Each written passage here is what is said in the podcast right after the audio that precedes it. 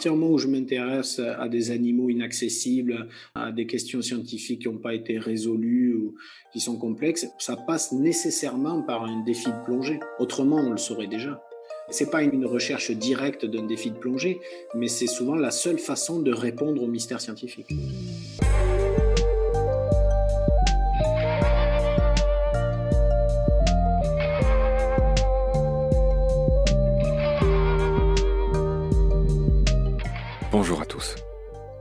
Je suis très heureux de vous retrouver pour cette saison 3 de Baleine sous gravillon, plus que jamais placée sous le signe de l'océan.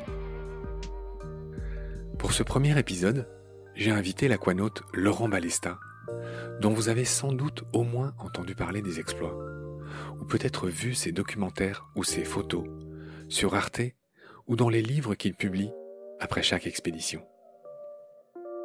Des travaux uniques qui présentent parfois des animaux ou des comportements qu'aucun œil humain n'avait vus ou pris en photo avant.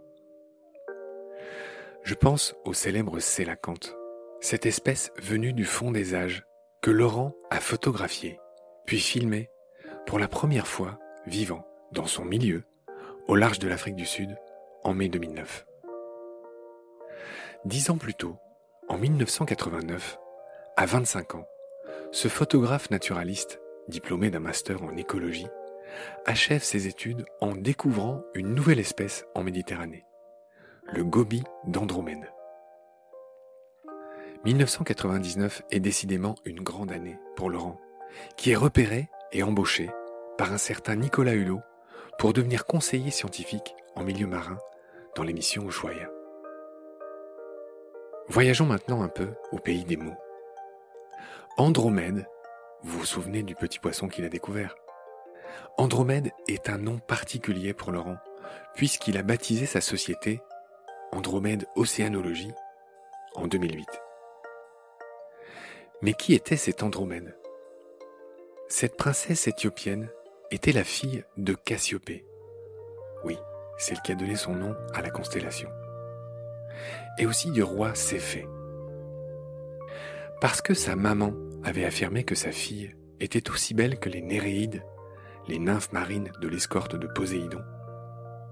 Andromède fut condamnée à être enchaînée sur un rocher et livrée à un monstre marin la baleine Céto, qui pour le coup ne tenait pas sous un gravillon, mais qui a donné le mot cétacé. Bref, Andromède fut sauvée par Persée, qui auparavant avait coupé la tête de la gorgone Méduse.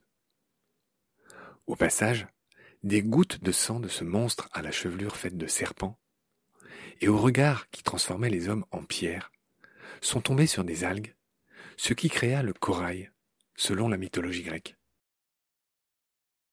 Et ce mythe est d'autant plus intéressant que, comme vous le savez sans doute, la plupart des coraux vivent en symbiose avec une algue. Une autre histoire que nous raconterons bientôt dans BSG. J'en profite pour inviter tous les amateurs d'étymologie à écouter Nomen, le nouveau petit frère de Baleine sous Gravillon, qui raconte l'origine des noms d'animaux et d'arbres en dix minutes chaque lundi. Mais revenons à nos moutons. Pourquoi je vous raconte tout ça? Parce que Laurent Balestin a choisi un étrange et magnifique animal, le gorgonocéphale, cette fois, alias tête de gorgone, comme logo de Gombessa 5. Au cours de cette célèbre expédition de 2019, le Montpelliérain a vécu avec trois amis dans une station batiale à 120 mètres au fond de la Méditerranée, pendant 28 jours. Cette prouesse a permis de filmer et de nous faire découvrir des espèces jamais vues dans leur milieu naturel. Le gorgonocéphale est un être étrange en forme de plante, de la classe des ophures, ses cousines des étoiles de mer et des oursins, ces autres célébrités de l'embranchement des échinodermes, ceux qui ont des piquants, étymologiquement, et adeptes de la symétrie d'ordre 5, comme les étoiles de mer. Bref, vous voyez d'Andromède au gorgonocéphale. Du petit gobi à la baleine céto, il y a des ponts, des passages, étranges ou invisibles, que je vous invite à emprunter avec nous, à l'orée de cette saison 3. Plongez avec l'aquanaute Laurent Balesta chapitre 1. C'est parti. Salut Laurent. Bonjour. Je suis content, je suis même très honoré de t'avoir au micro de Baleine sous Gravillon. Merci Euh, pour l'invitation. de rien. Tu es en ce moment du côté de Montpellier, tu es une sorte de fidèle de Montpellier, un peu comme Rémi Gaillard, tu es attaché à cette ville, j'imagine. Ouais, enfin, j'ai toujours grandi dans les villages autour. Hein. Je suis pas très citadin. euh, Je connais même pas très bien euh, les bonnes adresses euh, dans le centre-ville de Montpellier. J'y suis presque comme un touriste. Euh, Moi, je vis un peu à- en périphérie, au bord de la mer ou près des marais de la petite Camargue. Voilà. D'accord. Comment s'appelle l'endroit où tu vis exactement, si on peut le dire? C'est la commune de Moguio qui inclut Carnon-Plage, où on a nos bureaux euh, sur le bord de l'eau. D'accord. Laurent, je te présente brièvement. On va vraiment prendre le temps de raconter qui tu es, comment tu t'es euh, formé. Euh, tu es né en 1974 à Montpellier. Je l'ai déjà dit, tu as donc 47 balais. Tu es ce naturaliste, ce photographe. Je les ai pas encore, les Ah, pardon, t'ai un peu vieilli. Ah, ça- forcément, je me rends compte que ça commence à faire beaucoup. hein. Ça fait bizarre. On, on croit qu'on n'arrivera jamais à 50 piges. ouais, Et puis si, en fait, si on y arrive à un moment. tu vois cette espèce d'horizon comme quelque chose de. Ah non, j'y pense jamais, mais là, tout à coup, il y a quelqu'un qui est à la radio, me rappelle mon âge et ça me Oui. surprend. Je me dis, il doit se tromper, c'est pas possible. Moi, je dois avoir dans les 25 ans. hein. Alors, je te rappelle pas ton âge, je l'apprends aux auditeurs, c'est différent. Tu me l'apprends aussi, j'avais oublié. D'accord, très bien. Laurent, ton parcours vite fait, ton père était postier, ta maman était employée médicale, tu as un frère, d'accord, qui est aussi dans la plongée, juste ou euh, qui. Non, non, c'est un amoureux de nature, vraiment. Il, il passe pas une heure de son temps libre sans être euh, dans une rivière, dans un sous-bois, euh, sur un lac. Il pêche, il ramasse des champignons. Il vit vraiment pleinement la, la nature. c'est vraiment sa passion. Comment il s'appelle C'est pas son métier. Il s'appelle Stéphane. Ok, donc j'en reviens à toi. Toi, tu es un pur et dur de la plongée. Tu as fait ton baptême de plongée à 13 ans. Tu es devenu moniteur, j'imagine, dans le système français qui s'appelle euh, CMAS, la Confédération mondiale des activités subaquatiques, c'est bien ça? Oui, la, la FFESSM, la Fédération française, oui. D'accord. En parallèle de cette espèce de précocité euh, sous l'eau, euh, tu as fait des études d'écologie benthique, de biologie. Donc tu as étudié en gros ce qui se passe au fond de l'eau, hein, c'est ça, le benthos. Ouais, ce qui se passe euh, sur le fond, oui. Plus particulièrement en Méditerranée, plutôt. Oui, tu es très attaché à la Méditerranée, on, va vite le comprendre, enfin on va vite le comprendre, on va lentement le comprendre. Donc tu as fait un master et au terme de ça, tu as établi la première carte bionomique des fonds du côté de Cerbère-Banyuls. C'est une très vieille réserve naturelle superbe là, à la frontière espagnole qui inclut une réserve dite normale de 650 hectares et puis un cœur de réserve intégrale où, où euh, toute activité est absolument interdite. C'est ce cœur intégral que j'ai eu le privilège de cartographier quand j'étais étudiant. Je voulais te demander, bionomique, ça veut dire quoi? Une carte bionomique, c'est quoi C'est-à-dire qu'on est habitué en mer à des cartes euh, marines qui montrent simplement les isobates, c'est-à-dire les lignes de profondeur, mais qui ne précisent pas la nature des fonds. Les cartes bionomiques, c'est des cartes, comme on a beaucoup sur Terre, des cartes de végétation, en fait. Eh bien, euh, depuis euh, seulement quelques décennies, hein, d'ailleurs, on fait la même chose sous la mer pour savoir, ben voilà, où sont les fonds de sable, où sont les prairies, où sont les fonds rocheux, où sont les, récifs coralligènes, où sont les animaux.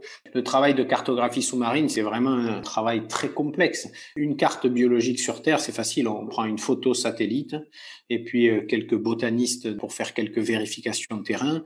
Et avec une simple photo aérienne ou une photo satellite, on peut très vite tout déduire, tout comprendre et établir ces cartes très très vite. Sous l'eau, euh, même le plus puissant des sonars ou des satellites ne peut pas vraiment observer le fond de la mer. Donc c'est beaucoup d'interprétation, énormément de vérification de terrain, et donc c'est un travail de fourmi que d'établir ces cartes biologiques. D'accord, donc on a fini ton parcours, je dirais, de jeunesse. Ensuite, tu as commencé par la photographie. Hein. Tu as commencé à bosser pour plein de magazines. Je les mentionne rapidement, tu travailles encore avec eux aujourd'hui. Euh, Peut-être le plus prestigieux, c'est Paris Match. Tu y es quasiment tous les ans. Tu as bossé pour VSD, pour Nat Geo, pour des revues et des magazines étrangers. J'ai eu la chance de pouvoir travailler très tôt avec Paris Match, à la grande époque de la photo de presse, qui est un peu Morte. en- qui est un peu voilà, qui est en tout cas qui est en difficulté aujourd'hui. Là, le photojournalisme, c'est c'est quand même plus que c'était. Mais j'ai été dans les dernières années, on va dire, où c'était des années dorées, quoi. On- quand on vendait un grand article, le jour d'après, on pouvait changer sa voiture, quoi. Tu vois, c'était quand même autre chose. Ça avait une vraie valeur. Aujourd'hui, c'est plus tout à fait la même chose. En tout cas, ça a été une superbe opportunité pour moi que de séduire la rédaction de Paris Match. Je le dois au grand photographe Sébastien Salgado, qui m'a vraiment introduit chez Paris Match et ce qui m'a permis de lancer toute une série d'articles. Je le dois aussi à Nicolas Hulot, qui m'avait à l'époque permis de faire un premier article avec eux. Mais après, pour moi, aujourd'hui, les publications les plus prestigieuses, c'est sans doute à l'international et c'est National Geographic Magazine. C'est le magazine que tous les photographes de nature espèrent un jour faire. Et là, j'en suis à mon cinquième euh, gros article pour eux, qui va sortir ce mois-ci d'ailleurs, hein, au mois de mai. Ils reviennent avec 26 pages sur ce qu'on a fait en Méditerranée. Alors, je tiens à dire qu'aujourd'hui, c'est un jour un peu spécial. Nous sommes le 23 avril 2021 et tout à l'heure, il y a Thomas Pesquet qui s'envole dans l'espace à nouveau pour six mois. Mmh. Je voulais le mentionner déjà pour que les auditeurs nous situent dans le temps, parce que voilà, toi aussi, tu es un explorateur. Toi aussi, tu as passé beaucoup de temps sous l'eau. On prendra le temps de détailler euh, tout ce que tu as fait. Euh. Et donc voilà, il y en a un qui part dans l'espace, l'autre qui part au fond. Et mais je trouvais qu'il y avait un petit parallèle. C'est très flatteur de faire cette comparaison, mais enfin, elle a vite ses limites. Dès que quelqu'un fait quelque chose d'un tout petit peu exceptionnel et, qui touche au monde de l'exploration, il y a tout de suite cette comparaison avec le cosmonaute et puis avec le plus célèbre de nos cosmonautes, Thomas Pesquet. Après, il faut quand même relativiser. Il faut bien comprendre ce que c'est le parcours d'un Thomas Pesquet. Il n'est pas là par hasard. Il a été sélectionné parmi des dizaines de milliers de candidats surmotivés. Je peux te dire que s'il y avait euh, autant de gens euh, qualifiés, brillantissimes dans leur tête, euh, physiquement au top, etc., euh, etc., qui avaient, quand j'avais 13 ans, la même ambition que moi, il y a de fortes chances que tu parlerais avec quelqu'un d'autre aujourd'hui. Bon, c'est bien, je te découvre humble. Non, non, je ne suis pas particulièrement humble, c'est juste du réalisme. J'ai la chance de faire ce que j'avais envie de faire dans un milieu où il y a peu de concurrence. Ça a une portée quand même euh, somme toute euh, relative. Euh, quand... C'était pas inutile. On adore Thomas Pesquet dans l'équipe, on en est jaloux, on s'en moque parce que qui aime bien châtie bien. Et dans notre dernier film, on n'arrête pas de faire des parallèles où on prétend que nous, dans notre station, on sort tous les jours alors que lui, il est sorti qu'une fois, blabla. Mais on est complètement fan et j'ai établi un petit contact avec lui indirectement et je sais qu'il a adoré ce qu'on a fait en Méditerranée l'année dernière et qu'il a émis un avis favorable pour tenter un duplex au mois de juillet prochain entre lui dans l'espace et nous qui allons retourner dans notre station spatiale. Tu vois que le fait de le mentionner n'est pas complètement idiot de ma part. Non, non, pas du tout. C'est véritablement un homme euh, hors norme. Absolument. Et d'une grande humilité lui aussi. Laurent, permets-moi d'enchaîner sur ton parcours. Donc j'ai mentionné voilà ton activité de photographe. Tu as entre guillemets commencé comme ça. Tu continues évidemment. Tu es connu pour ça, à faire des photos de dingue. Tu as été primé. Tu as eu les plus hautes distinctions pour ça. Mais je continue ton parcours. En 1999, Laurent, tu commences à bosser pour Ushuaia Nature, la célèbre émission de Nicolas Hulot. Tu as fait plusieurs reportages. Tu étais un peu son Monsieur Océan d'une certaine manière. Oui, enfin, en tout cas, ça a été une chance incroyable, non seulement de le rencontrer presque euh, par hasard, là où il vivait en Corse et où je vivais aussi. Et très vite, euh, je sais pas pour quelle raison, il faudrait lui demander à lui, il m'a donné ma chance alors que j'étais étudiant et que j'avais pas fait grand chose. Il m'a fait partir en compagnie des réalisateurs, des assistants de réalisation, d'abord sur des repérages. C'est la partie presque la plus excitante parce qu'on là, on part vraiment explorer, se renseigner en toute petite équipe, euh, on partait à trois comme ça. Et je, croyais que j'allais faire que ça. Et puis j'ai fait mes petits rapports de mission comme un bon étudiant, euh, très très rigoureux. Et alors, il était fasciné par ces petits rapports que je lui faisais, que moi je trouvais un peu naïfs. J'avais peur qu'il se moque un peu de moi. Et en fait, non, il aimait bien ces rapports. Et du coup, il m'a dit, bah, tu viens aussi sur les tournages. Voilà, on échangera. Alors euh, voilà, je lui permets d'établir, de tenir un propos. Et puis, je mettais aussi mon grain de sel avec les caméramans pour euh, orienter un peu le tir des caméras sous l'eau. Voilà, c'était un, petit grain de sel, mais à plusieurs étapes d'une réalisation d'une même émission. C'était passionnant. Et puis, ça m'a permis de rencontrer des gens formidables et d'apprendre le métier de, le métier de quoi d'ailleurs c'est complexe euh, mener des expéditions produire des films fédérer une équipe enfin voilà c'est des choses qui s'apprennent pas dans des écoles mais que Nicolas Hulot euh, m'a permis d'apprendre Très bien, Laurent. Je voudrais qu'on parle un peu de ta filmo, mais on va le faire de manière brève. On va évidemment, dans d'autres épisodes, on va développer tes plus grandes expés qui s'appellent toutes Gonde Bessa. Elles ont des numéros. Là, c'est juste pour dire un petit mot de tes films qui sont les premiers ou les moins connus, de manière brève, avant qu'on attaque le lourd, si j'ose dire, que sont le Célacanthe, le Mystère Mérou, les fameux 700 requins, et euh, ben, Gombessa 5, hein, Planète Méditerranée, qui a consisté à explorer les fonds inconnus de la Méditerranée avec une technique dont on va beaucoup parler. Je commence par ta filmo du début, si j'ose dire. En 2004, alors tu n'étais pas euh, le réal, euh, je crois que tu étais scénariste, tu as fait un film intitulé Le septième ciel des requins gris. Je veux bien que tu m'en dises juste quelques phrases. Ce film-là est parti de la séquence exceptionnelle, la séquence vidéo animalière exceptionnelle qu'a réalisé, qu'a eu la chance de faire Yann Hubert, qui est un, plongeur, un guide de plongée et un caméraman de Polynésie, qui vit sur l'atoll de Rangiroa depuis plus de 30 ans et qui euh, a eu la chance de voir la reproduction des requins gris pendant presque un quart d'heure et de le filmer dans son intégralité. Non seulement ça n'avait jamais été fait en 2004, et ça n'a jamais été refait depuis. Quoi qu'en disent certains qui pensent l'avoir vu ou l'avoir filmé de très loin, 4 secondes?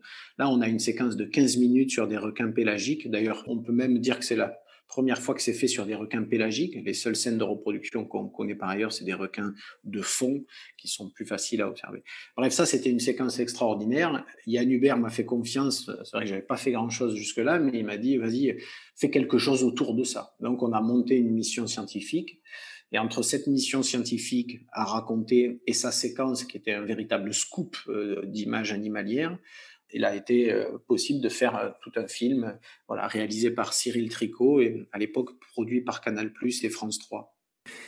Voilà, donc ça c'était pour les requins gris que tu as beaucoup côtoyé. En 2007, tu as participé à un autre film qui s'appelle Dans les profondeurs de la baie des anges. Et là, je voudrais, pareil, que tu m'expliques vraiment brièvement en quoi ça consistait. Et puis aussi que tu m'expliques pourquoi cette célèbre baie de Nice s'appelle comme ça. C'est un film de copains.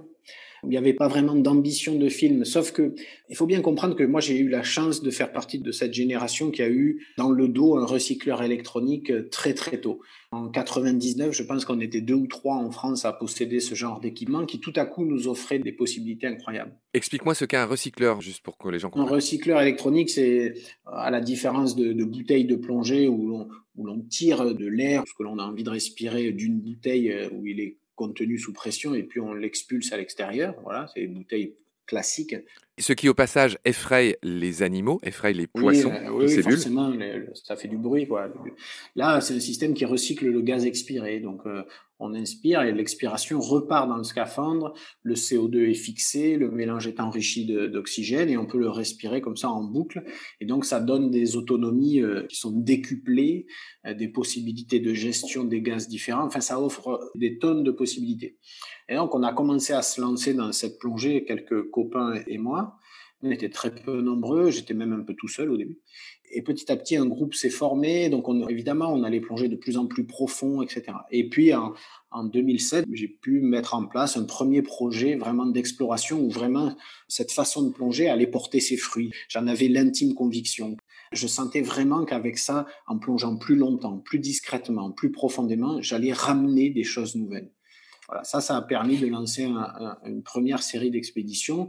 Ça a créé pas mal d'enthousiasme autour. Les copains sont venus, ont filmé. Il y a Sabine Kendou de C'est pas sorcier qui est venu filmer quelques jours.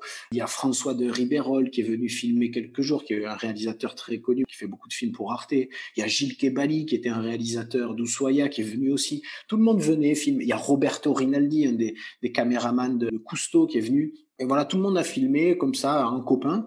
Et puis on a fait un tout petit film, euh, c'est pas un énorme film, de 26 minutes qu'avait monté Gilles Kebali sur la base de toutes ces images. Et ce film a eu du succès dans les festivals en particulier. Gilles Kebali, qui est notamment le réalisateur de Gombessa 5, euh, Planète Méditerranée. Et aussi de Gombessa 1, de Gombessa 2. C'est ton réalisateur d'une certaine manière. C'est celui qui t'a le plus souvent accompagné. C'est d'abord un ami, euh, c'est Nicolas Hulot qui nous a fait nous rencontrer, quoi. Il m'a fait rencontrer beaucoup de monde, et puis il y en a avec qui ça a très très bien fonctionné, et avec qui 25 euh, ans, 30 ans plus tard, on continue à faire des choses.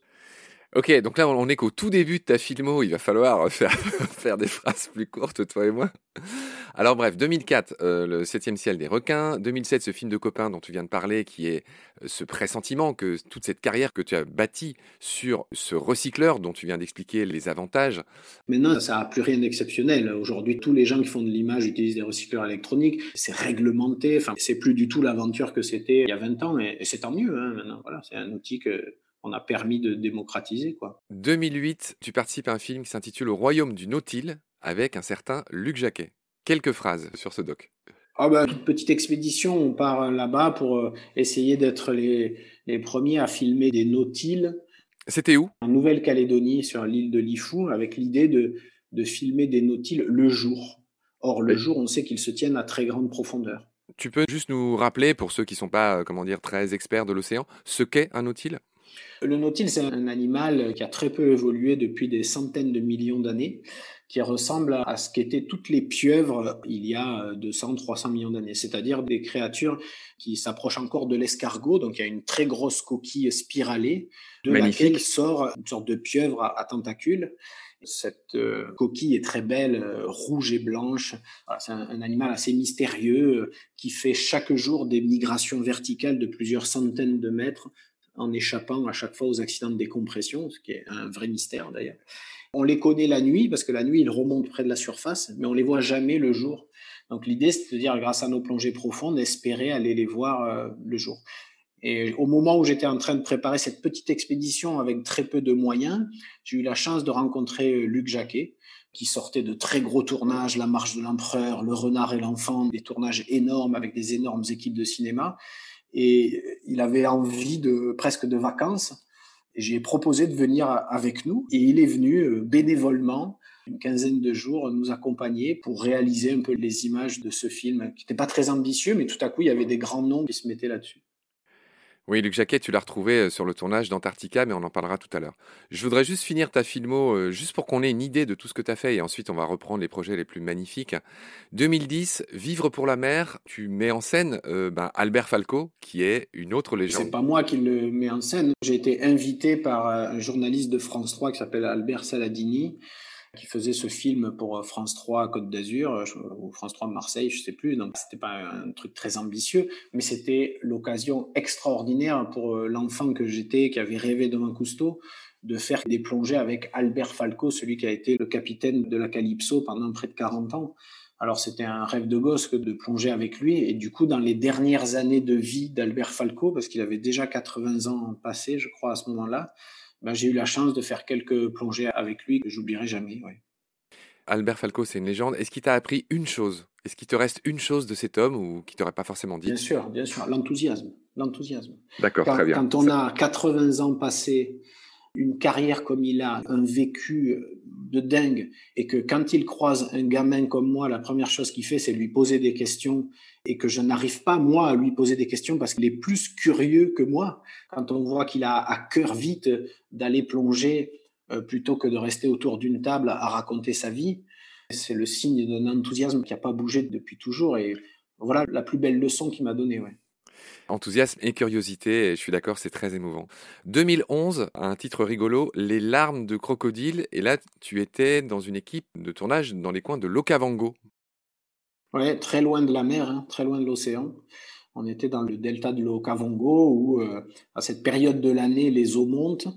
Les eaux sont beaucoup plus claires. Il fait très froid. Il hein, ne faut pas croire qu'en Afrique, il fait toujours chaud. Je veux bien que tu rappelles exactement où c'est, pardon, l'Okavango. C'est au Botswana, plutôt Afrique australe et c'est sur des hauts plateaux à 1000 mètres d'altitude. C'est de la savane, hein. c'est tout plat, mais on est quand même à 1000 mètres d'altitude et au mois de juin, il fait très froid. En fait, le, matin, il y a de la gelée partout, euh, la température est fraîche et du coup, les crocodiles sont un peu amorphes euh, le matin. Ils ont besoin de monter en température pour retrouver leur activité. L'eau est froide, elle est autour de 15 degrés. Donc les crocodiles sont un peu amorphes euh, toute la matinée, ce qui permet de plonger avec des géants de 4 ou 5 mètres de long c'est inoubliable. Tout ça dans un décor d'eau euh, chargé de tanins, donc on plonge dans des univers jaunes, rouges. La visibilité était bonne, euh, Laurent? La visibilité est assez bonne pour de l'eau douce comme ça. On a parfois jusqu'à 10 mètres de visibilité, parfois un peu moins. Mais au-delà de la visibilité qui reste correcte, c'est surtout des ambiances différentes. Nous, en plongée, on a l'habitude d'être dans des ambiances bleues ou vertes, à la limite, rarement jaunes ou rouges. Mais il n'y aurait pas ces crocodiles, l'ambiance est déjà féerique on rajoute un crocodile du Nil de 4 mètres de long là au milieu et ça, ça donne une aventure incroyable. Ma propre question me fait penser à une petite anecdote que je te raconte vite fait. J'étais moi aussi prof de plongée, j'ai bossé dans différents endroits, dont au Costa Rica, où je bossais pour un Italien qui m'a appris beaucoup de choses. Et notamment, il y a des jours, je, je guidais pas, je tenais la boutique. Je faisais des réponses un peu commercialement un peu connes euh, aux visiteurs et un jour le patron m'entend dire euh, il y a un touriste qui arrive et qui dit elle est comment la visibilité en ce moment? Et moi je dis elle, est mauvaise et donc le mec est parti et tout il a, il a évidemment pas plongé avec nous et le patron Claudio il m'a dit très gentiment il m'a dit tu sais Marc non il faut pas dire que la visibilité est mauvaise. Tu dis que la visibilité est de 5 mètres. Et comme ça, tu mens pas, mais tu fais pas fuir le client. Bref, de l'opportunité de notre un vendeur de ces projets. Après ces films du début, si j'ose dire, je vais juste mentionner les énormes poids lourds de ta filmo sur lesquels on va tous revenir, donc je vais ne faire que les mentionner puisqu'on va développer ça. En 2013, c'est Gombessa 1, c'est-à-dire c'est ton expé sur le sélacanthe, qui est ce poisson relique, cette espèce relique dont on va beaucoup parler avec toi. Et c'est là que tu as décidé à ce moment-là de baptiser tous tes films Gombessa quelque chose, Gombessa 1, 2, 3, 4, 5. Et Gombessa, c'est tout simplement, on l'expliquera, le nom local du Sélacanthe. En 2015, tu as fait Mystère Mérou. Tu t'es intéressé à la reproduction. En 2014. Oui, alors après, ça dépend de quand ça passe sur Arte ou ah quoi, mais d'accord. Ah bon, bah, c'est passé sur Arte en 2015, mais effectivement, ce tournage, c'était en 2014. Tu as fait Le Mystère Mérou, où tu parles de la reproduction des Mérous, qui est une belle histoire euh, fascinante. On va prendre le temps d'en parler dans les prochains épisodes. En 2017, donc c'est pareil, euh, ça a peut-être commencé avant, c'est Antarctica sur les traces de l'empereur. Donc là, tu étais à Dumont-Durville, dans l'Antarctique, où tu as battu des records de durée et de profondeur pour aller filmer, c'est pareil, les fonds euh, de ces endroits. C'est pareil, c'est des films très émouvants, très beaux. En 2018, tu as fait les fameux 700 requins dans la nuit. Donc là, c'est l'espèce de horde de requins à Fakarava. Ça se passe euh, dans un atoll des Tuamotu en Polynésie en résumé au centre du Pacifique. On prendra le temps d'expliquer, de raconter tout ce que tu as découvert sur ces requins. Et puis en 2019, bah, c'est un peu ton chef-d'œuvre, en tout cas c'est ton dernier gros film en date, c'est Planète Méditerranée, où tu es allé t'enfermer dans ce que vous avez appelé une station batiale, c'est-à-dire en gros une espèce de boîte de conserve à 100-120 mètres en moyenne. On prendra le temps d'expliquer comment vous avez fait ça. C'est vrai que c'est une très très belle aventure humaine. Et là, c'est pareil, vous avez vu des choses que l'œil humain n'avait jamais vu avant. Ça, c'était en 2019. Ne t'inquiète pas, on va revenir sur chacun de ces euh, projets, de, ces aventures, de ces, euh, bah, de ces merveilles, en fait, qui nous ont tous enchantés et, fait rêver. Et je voudrais finir cet épisode, Laurent, en parlant de tes records, justement. Ça fait partie de ton ADN. Tu aimes, dans chacun des projets que tu fais, battre un record, résoudre un défi technique. Et donc, c'est toi qui, par exemple, en 2007, as pris la photo la plus profonde. Je lis que c'était à 190 mètres, c'est bien ça? Après, je suis pas certain d'aimer, comme tu dis, battre des records qui n'en qui n'en sont que pour moi d'ailleurs. Hein. Enfin voilà, c'est pas comme si on faisait le 100 mètres euh, olympique. Hein, voilà, c'est des catégories qui n'existent pas. C'est une curiosité naturaliste qui fait que la conséquence fait que souvent on fait quelque chose qui avait jamais été fait avant. Il n'y a pas la recherche véritablement d'un record, mais effectivement ça passe par développer des techniques, des outils, euh, une façon de, de faire nouvelle pour pouvoir observer quelque chose de nouveau. Ce que je voulais te dire, en fait, Laurent, c'est quelque chose que tu as dit toi-même, en fait. Euh, c'est que pour chacun de tes grands projets, pour chacune de tes expéditions, il y a, un défi de plongée. Voilà, il y a trois jambes. L'un d'eux, c'est utiliser une technique nouvelle, donc là on a parlé du recycleur allié par exemple dans le cas de Gombessa 5 à ces techniques de plongée commerciale euh, que sont la plongée à saturation, on prendra le temps d'expliquer ce que c'est, c'est-à-dire en gros tu respires un gaz différent de l'air et ça apporte des avantages, et on prendra le temps d'expliquer, c'est un peu complexe, mais, mais donc voilà, tu aimes allier ces défis, on va dire, technologiques, avec le fait de résoudre un mystère euh, sur un animal, par exemple, sur le sélacanthe qu'on connaissait très mal, par exemple, sur ce qui se passe en profondeur. Voilà, donc tu aimes allier ces choses pour au final sortir des choses qui sont euh, magiques parce que nouvelles. Disons que je suis contraint. À partir du moment où je m'intéresse à des animaux inaccessibles, à des questions scientifiques qui n'ont pas été résolues ou qui sont complexes, ça passe nécessairement par un défi de plongée. Autrement, on le saurait déjà. Voilà. Donc c'est pas une recherche directe d'un défi de plongée, mais c'est souvent la seule façon de répondre au mystère scientifique. Tu l'as très bien dit. Et alors, juste si je peux me permettre, on fait le tour des films, il y en a même que j'avais oublié d'ailleurs. Ça, c'est un travail d'équipe euh, qui, mérite d'être salué. Enfin, je te remercie de le faire, mais mais il euh, faut pas négliger euh, un autre média qui peut-être se perd ces jours-ci, c'est les livres. Hein. Ça fait déjà quatre ou cinq livres qui sont faits de photographie, mais qui, pour moi, sont mes réalisations qui m'ont demandé le plus d'efforts. Oui, c'est vrai. Toutes ces aventures, toutes ces expéditions ont donné lieu à des livres magnifiques, ce qu'on appelle des beaux livres dans l'édition, c'est-à-dire des grands livres avec des belles photos dedans. Et c'est un peu euh, ce que tu fais le mieux, puisque toi, tu réalises pas tant la vidéo que tu ne fais des photos. C'est un peu ça ton truc. Bon, disons que ça me permet d'avoir une activité qui est très riche, c'est-à-dire qu'il y a les expéditions et les films qui sont des travails d'équipe où la solidarité, la confiance, fédérer des compétences, tout ça, c'est très vertueux. Et puis après, j'ai la chance de mon côté, avec mes photographies propres, de mener un travail d'édition de livres beaucoup plus personnel et, ça me permet de connaître aussi les vertus d'un travail euh, plus solitaire. Je pense que je tire de ça un vrai épanouissement, une vraie richesse de pouvoir avoir euh, un pied dans une activité très collective et un autre dans une activité plus solitaire. Sur ces bonnes paroles, cher Laurent, nous avons fini le premier épisode. Je te retrouve avec plaisir pour la suite. Salut, prends soin de toi. Salut, à bientôt.